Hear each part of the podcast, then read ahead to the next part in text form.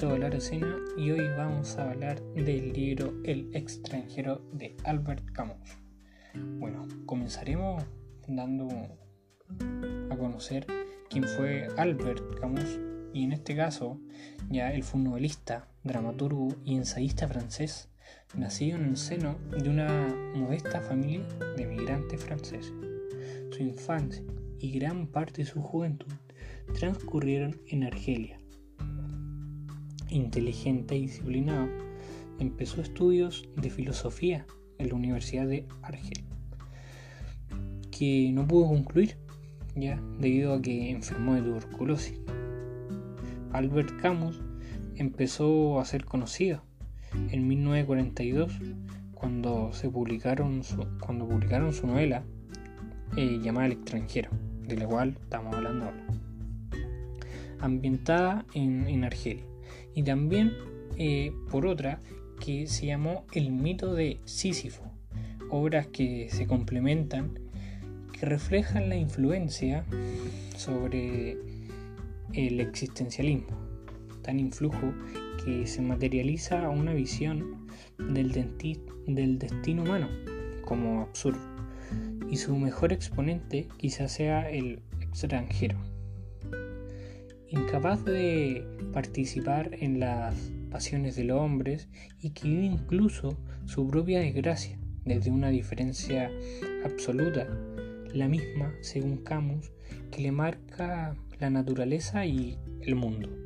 Bueno, el extranjero comienza con la llegada de un telegrama, diciéndole a Mersau que su madre había fallecido. El personaje se dirige hasta el asilo donde se hallaba su madre sus últimos días de vida. Una vez en el asilo, se abstiene de llorar y de ver a su madre. Es más, cuando está en el cementerio, tampoco lo hace. Él regresó a su casa y a su trabajo. Un día estando allá, se encuentra con una amiga suya, María. Ella es joven, alegre, la atrae por su belleza física también le gusta la, natación. Él le invita al cine, a bañarse y también a su casa. Ella se enamora de él y le pide que, que se case, pero Mersau ya le dice que le da lo mismo si no lo hace. El protagonista se hace muy amigo, mejor dicho, camarada de un vecino suyo, Raimundo. Hombre mujeriego, bajo, de anchos hombros y nariz de boxeador.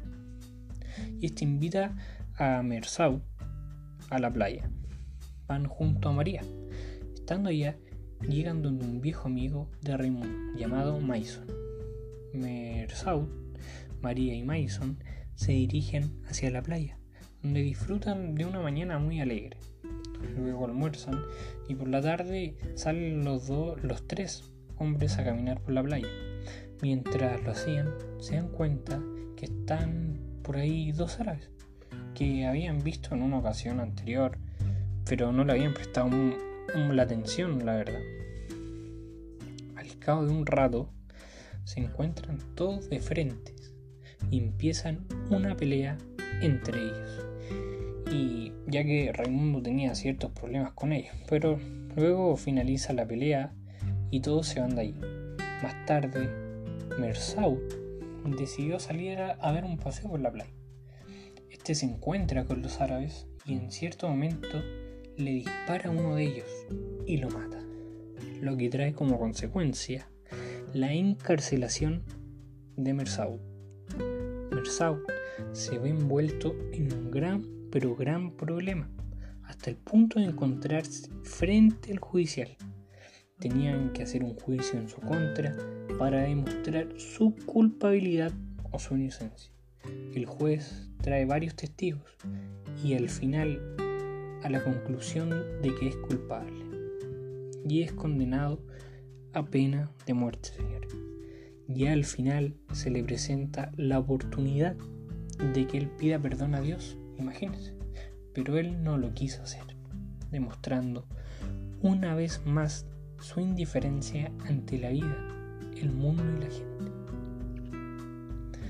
Bueno, este libro eh, la verdad me impactó mucho, ya por la falta de sentimientos del protagonista, la falta de aprecio por las normas, sin valores ni ambiciones en definitiva, por la deshumanización que se transmite durante todo el relato. Pero aún así, déjenme decir que me agradó mucho el libro, ya que el autor fue capaz de expresar mucho, pero en pocas palabras.